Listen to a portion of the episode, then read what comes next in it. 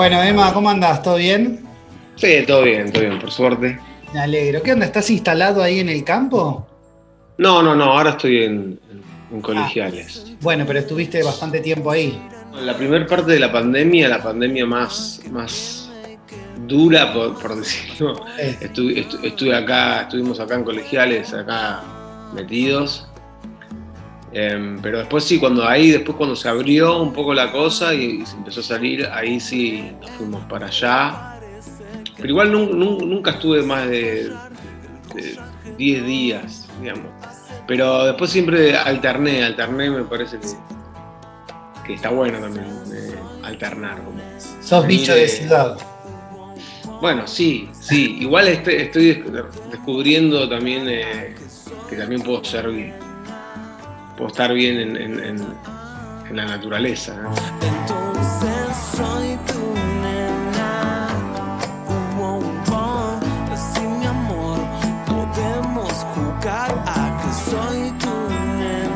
Emma, mencionabas que estás tratando ahora de ser, en vez de bicho de ciudad, un bicho de campo. ¿Te llevas bien con la naturaleza o es algo que estás, es una relación que estás armando ahora? Estoy tramitando el, como el, documento de bicho, bicho de campo. Eh,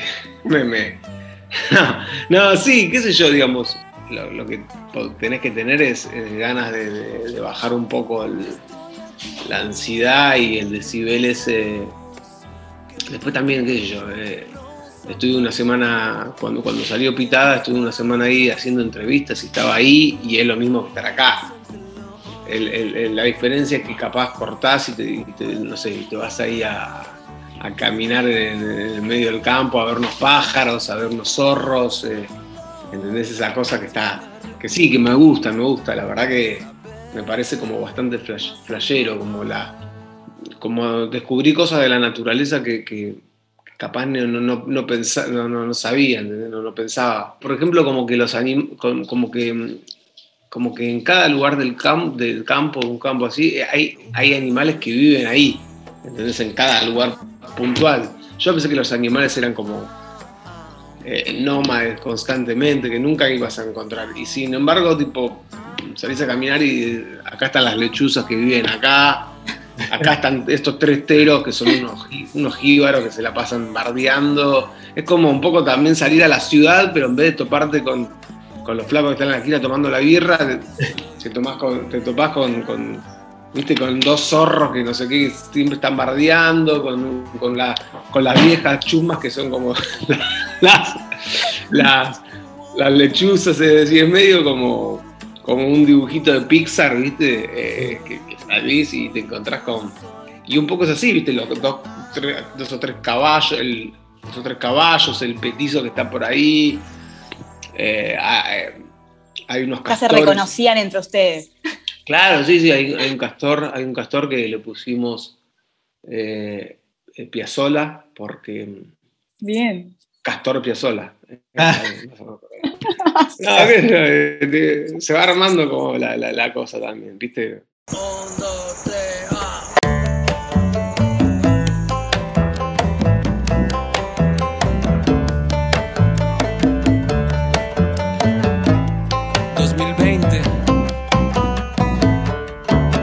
Emma, ¿cómo se te ocurrió hacer un, disco audiovisual? ¿De, dónde salió esa idea? Em, la idea tal, vez no, estaba del, vamos concebida como un disco audiovisual, ¿viste? Estaba más concebida como una especie de, contenido para redes. Lo que pasa es que lo, fuimos haciendo crecer en todos sentidos y bueno, el, hacerlo crecer en todos sentidos terminó siendo lo que es. Al principio tampoco pensábamos que, eh, pensábamos que iba a ser más como un video, pero no pensábamos que iba a ser un disco que iba a terminar eh, estando en Spotify, ¿viste? Lo que pasa que, sí, lo que pasa que momento a momento nos íbamos sorprendiendo, yo me fui sorprendiendo, ponerle también con la calidad con la que logramos, ¿entendés? Grabar todo. Eh, yo pensé que la, justamente pensé que la naturaleza iba a ser mucho más eh, enemiga del audio. De pronto cuando grabamos un par de temas así y me iba al, estudio móvil ahí y me ponía unos auriculares y, y escuchaba que estaba buenísimo lo que estaba pasando. Entonces, viste, al principio iba a hacer una mezcla hecha así como tranquila y después cuando yo escuché eso dije, bueno, pero esto hay que mezclarlo bien y, hay que sacarlo como un disco. Así que entendés como que me, me iba convenciendo a medida que lo iba haciendo de, las distintas, nada, de, ir como potenciando todo a un nivel de grande, a un nivel cuasi película, ¿viste? Eh, que es lo que yo siento que es. Eh, como una peli de 55 minutos, una recorrida un poco por música solista en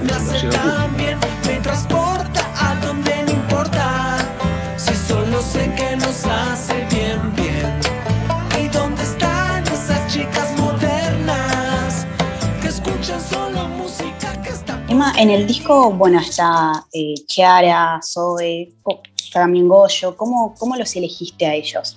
digamos, a, Goyo le. A Goyo había, había pensado un par de, canciones para que él cante, o, bueno, o para que en realidad eh, esa especie como de abstracción de, de vándalos pueda, pueda participar, le, les dije, les dije llamame y ya me dijeron que sí, que les gustaba esa, digamos, no, tuve que darle segunda opción. Con Zoe ya habíamos cantado Amor Loco un par de veces en, algún festival, el festival creo que en, la nueva generación de Córdoba, y, ahí en, algún boliche de, Córdoba, Club Paraguay, ya, ya lo, habíamos tocado. También tenía ganas de dejarlo eso como impreso, ¿viste? Eh, esa versión que siempre hacíamos que, me gustaba. Y, sí, y lo de Kiara fue como. Pensé como que, estaba bueno después de, tantos años de escuchar la versión de, 19 de Gustavo, que, cante una, una mujer, ¿no? que cante una chica. Y, pensé en Kiara porque sí, porque también, porque me encanta como, como canta y tiene como una voz muy, muy original y que sentía que le podía ir bien a esa versión. Nena, 19 son tus años y tu colección.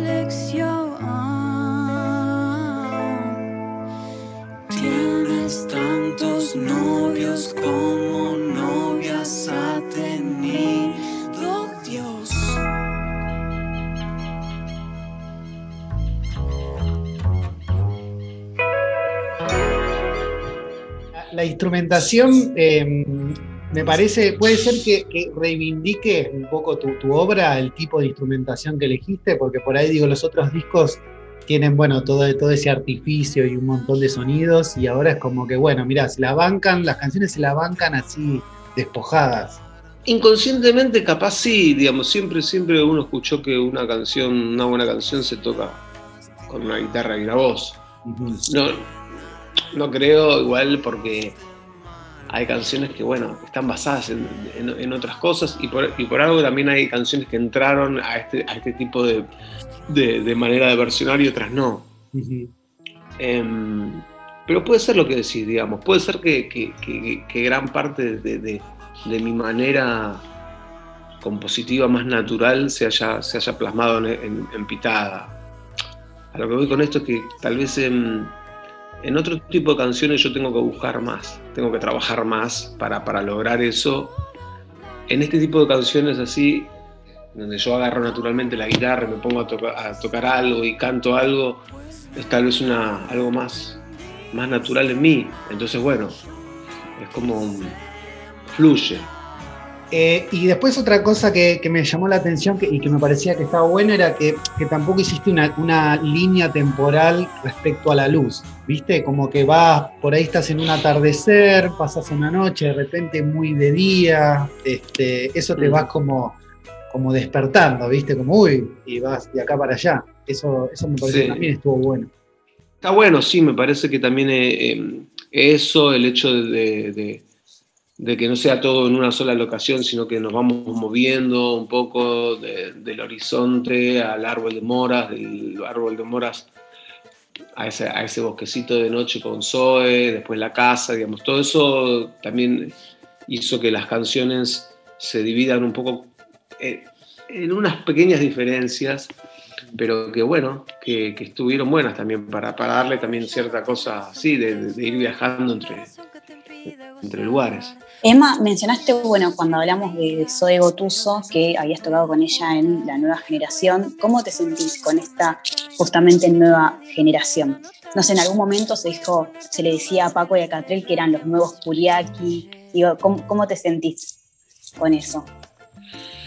Sí, yo no- no- obviamente sí, uno puede decirle los nuevos Kuriaki, pero porque son dos y porque, y porque hacen hip hop y ellos son los nuevos, eso para mí ellos son los nuevos Paco y Catriel, ¿no?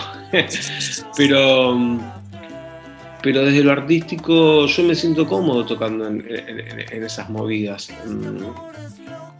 Es así, digamos, eh, son músicos que, que, me lo- que muchos me lo han dicho, que, han- que les ha gustado siempre lo que, lo que yo he hecho, sol- tanto solo como, como en Kuriaki, qué sé yo, eh, cuando yo tocaba en los Quilmes Rock del 2000 y, tocaba con... Estaba todo bien, ¿eh? pero digo, tocar con Intoxicados o con ese, o con, ese tipo de, bandas más de rock. em, tocaba porque tocaba, pero no, capaz no, no, no estábamos dentro de, un- una misma o, de- o manejábamos los mismos colores.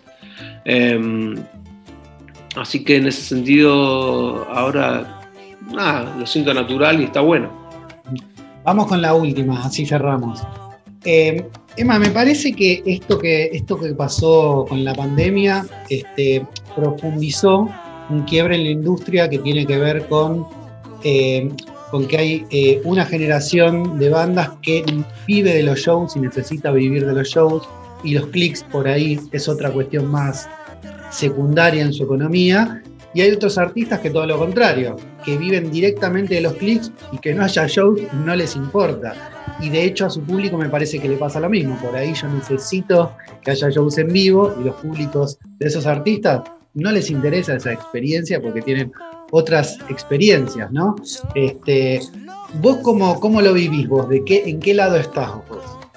Sí, es, es- una industria que se fragmentó en- de, muchas maneras y- y tal vez em, es un momento difícil para, para los artistas, muy difícil para los músicos que, que- que viven de tocar en vivo, ni, ni- ni te cuento, y para los músicos que viven de, de los músicos que tocan en vivo, digamos, que acompañan un, un cantante o lo que sea, es, un momento no sé, de ponerse a vender eh, vinos, o no sé, digo, esas cosas, ese, ese- ese segundo la- laburo que, que la gente busca en esta era. Bueno, Emma, muchas gracias por tu tiempo. Gracias por. Espero, eh, espero haber sido medianamente claro.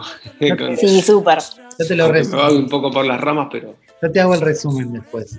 Te mandamos Dale. un abrazo y, y gracias, en serio. dale chicos, eh, beso grande para los dos. Chau, chau. Chao, Emma. Gracias. Chao, cuídense.